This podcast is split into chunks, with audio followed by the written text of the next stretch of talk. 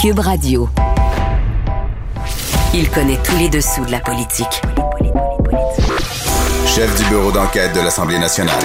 Antoine Robitaille. Là-haut sur la colline.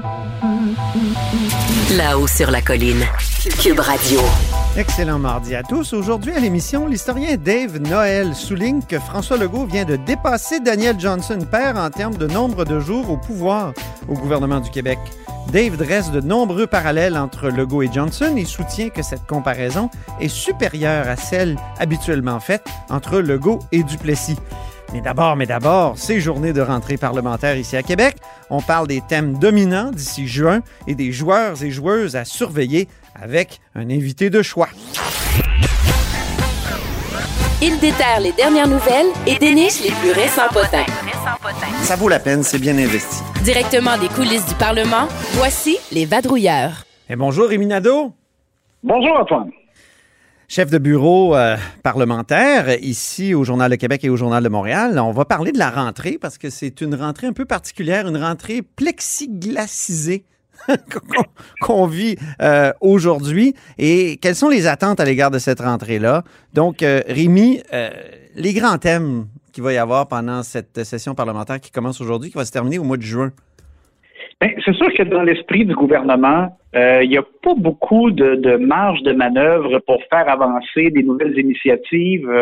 moi, on me dit que vraiment, là, ça, ça sera très, très concentré sur la gestion de pandémie, l'opération vaccination, qui est cruciale euh, pour qu'on puisse retrouver euh, éventuellement euh, le plus vite possible un semblant de vie normale. Donc, euh, on va être très, très, très concentré là-dessus. On sait que la situation s'améliore, mais que c'est très fragile, que le, les hôpitaux sont encore quand même très occupés. on veut mettre fin le plus vite possible au délestage pour qu'on pour qu'on puisse même éventuellement là, euh, faire le rattrapage de, de, toutes ces chirurgies qui n'ont pas été effectuées euh, depuis le mois de mars dernier. Alors, c'est déjà en soi une grosse commande. Dans le réseau de l'éducation, c'est un peu la même chose. On sait que les élèves, il y en a qui vont avoir accumulé un peu de retard, euh, ceux pour qui c'est moins facile. il, y a, il y a même dans les matières des choses qu'on a mis un peu de côté euh, pour pouvoir se concentrer sur ce qu'on appelle les, savoirs essentiels. Oui, oui. Euh, et puis, bon, tu sais, alors, c'est sûr que pour le gouvernement, bref, euh, la gestion de pandémie et la vaccination, c'est vraiment là-dessus qu'on va mettre pas mal tous les efforts et je sais qu'on a même passé le message au ministre de retarder des annonces qui prévoyaient. c'est malheureux, mais c'est comme ça. Heureusement, est-ce qu'on peut euh, retarder encore l'annonce sur la langue française qui a été annoncée au moins six fois? Ouais, non, c'est ça. J'allais dire, ça, c'est la seule exception. Euh, le projet de loi pour euh, modifier la loi 101, il sera déposé durant la session parlementaire. Donc, peut-être pas dans les premières semaines, comme Simon Jolin Barrette aurait aimé, mais euh, durant la session parlementaire, on va déposer le projet de loi et euh, c'est à peu près la seule exception. Je ne dirais pas qu'il y aura aura peut-être pas rien d'autre, mais euh, c'est euh, disons le seul autre élément important, je pense qu'on peut voir sur le radar. Euh, et heureusement pour la CAC, ils ont été très actifs en début de mandat. Donc, au moins, ils sont très avancés dans la livraison de leur programme électoral. Tu sais, on n'a qu'à penser au, euh, la, euh, la, loi sur la laïcité, euh, le fait qu'ils ont transformé les commissions scolaires, aboli les élections scolaires, réduit les taxes scolaires, augmenté l'allocation pour enfants. Bon, alors ils ont quand même beaucoup livré et aussi mis en marche les maisons des aînés, des nouvelles écoles. Ça, c'est de la construction et ça se fait, mm-hmm. même en temps de pandémie. Alors, heureusement, parce que là, c'est sûr que pour le reste, comme je disais, on va être très, très euh, concentré euh, sur euh, l'opération pour sortir de, de, cette, cette, cette année virus. Oui, mais la pandémie, est-ce que ça pourrait pas être une occasion pour un gouvernement, là, puis c'est pas nécessairement du cynisme, mais pour faire passer des réformes qui autrement passeraient pas, on pense à, à une réforme dont on a commencé à parler là, sur la CNESST, donc le monde du travail.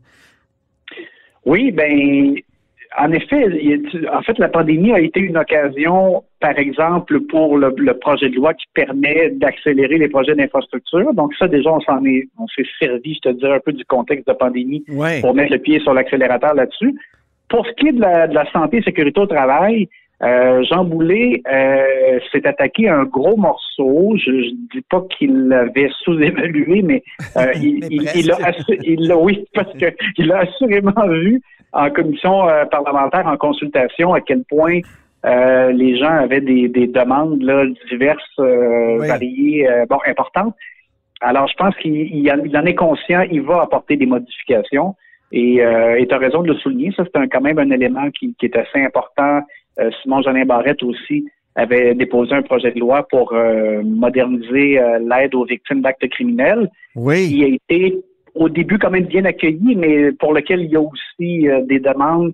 euh, et ça, ce sera un autre. euh, On dirait que c'est un accueil qui est passé de chaud à froid.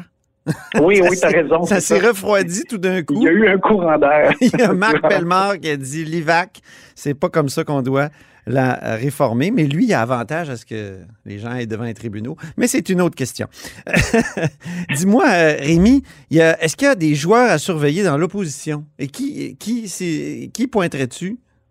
Ben, c'est sûr que ça va être encore une session euh, occupée et importante pour le trio euh, des porte-paroles en éducation. Donc, moi, je m'attends à ce qu'on voit beaucoup Véronique Yvon, Marois Risky et Christine Labrie. Oui. Parce que en éducation, on sait, il y, a, il y a quand même encore beaucoup de pression sur le ministre Roberge. Euh, la, la question de la qualité de l'air dans les écoles, notamment, mais aussi ce dont je parlais tantôt, tout le rattrapage pour les élèves.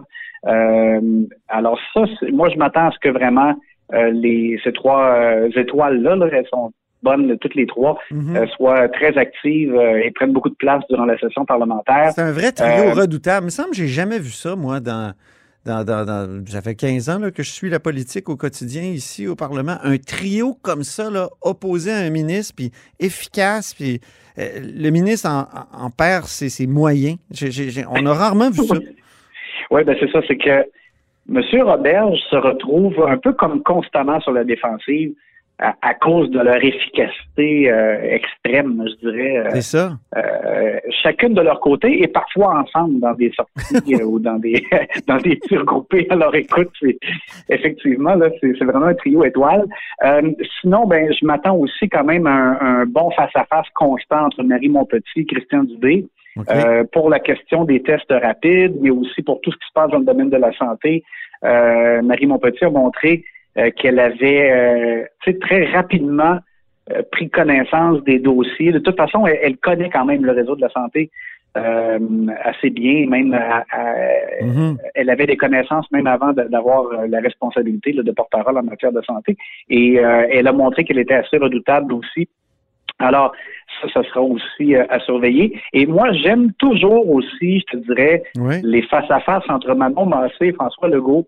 Ah oui. Euh, parce que je trouve Manon Massé très bonne dans ses domaines de prédilection, c'est-à-dire la défense des moins bien nantis. Et, euh, ça va se poser, ce genre de questions-là, avec la, la relance économique. Il y aura des, un peu des laissés pour compte, des gens qui vont souffrir peut-être plus longtemps des impacts de la pandémie euh, ou du fait qu'on aura mis tellement de choses de côté. Alors moi, je pense aussi que Manon Massé risque d'avoir euh, de, de bons échanges avec François Legault. Euh, et, Ce euh, mardi ben, matin, je ne sais pas si tu l'as entendu, Manon Massé, elle disait qu'elle de, que- qu'on devait embaucher pour François Legault un conseiller en compassion. C'était, Oui, oui. c'était un peu chien. oui. Oui, c'est ça. Ça faisait vraiment comme souligner un manque de cœur. Ouais. Et les, les échanges entre Pascal Bérubé et François Legault sont toujours aussi extrêmement savoureux. Donc ça, c'est la même chose. Et pour Dominique Anglade, elle, euh, je pense qu'elle a encore un peu à, à trouver, je dirais, euh, une façon euh, d'être plus punchée sans, sans se, se dénaturer. Là. Euh, je, je, je trouve qu'on sent toujours un petit peu un, un, un manque d'éclat ou un manque de formule peut-être. Donc, Ouais. elle, elle est, elle est pas mauvaise, mais a peut-être euh, plus à, à, à bonifier, je dirais, son style pour être capable de tirer davantage son épingle du jeu. En tout cas, un qu'on verra plus, c'est Pierre Arcan. Il n'y a plus de dossier. Non, non, ça c'est sûr. Dans l'équipe ministérielle, euh, en terminant, qui euh, tu vois qui, euh, qui pourrait être un joueur ou une joueuse à surveiller?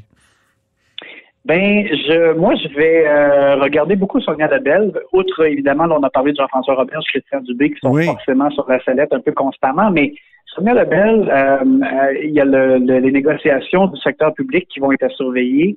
Euh, il y a eu une entente avec les infirmières euh, tout juste avant la période des fêtes. C'était très bien, mais il faut pas oublier qu'il y, y, a tout le reste. Et puis, ben, et même dans le cas des infirmières, ça ne touchait pas le volet monétaire. Donc, euh, ça sera important. Elle a un gros, gros dossier. Et aussi, on lui a confié une patate chaude, c'est-à-dire de revoir le code d'éthique euh, des élus de l'Assemblée nationale pour éventuellement faire en sorte que quelqu'un comme Pierre Fitzgibbon puisse conserver des actions d'une entreprise ah qui oui. a affaire avec le gouvernement. Et euh, ça, c'est pas simple parce que M. Fitzgibbon, là, on peut pas l'oublier, là, il, il, est en contravention là, du code d'éthique là, quotidiennement, là, jour après jour, tant, tant que sa situation ne change pas. Alors ça, c'est pas, pas agréable pour l'image du gouvernement Legault. Et on a demandé à Sonia Lebel de, de, de, voir à, à, faire une proposition de réforme du code d'éthique. Je pense pas que les partis d'opposition vont euh, vouloir collaborer beaucoup. Donc euh, ça, c'est donc c'est pour ça, pour ces raisons-là, là, je pense que Sonia Lebel aussi va être surveillée durant la, la session. Très bien. Ben merci infiniment, Rémi Nadeau. Ça me fait plaisir, oui. Rémi est chef de bureau parlementaire ici à l'Assemblée nationale pour le Journal de Québec et le Journal de Montréal. Vous êtes à l'écoute de là-haut sur la colline?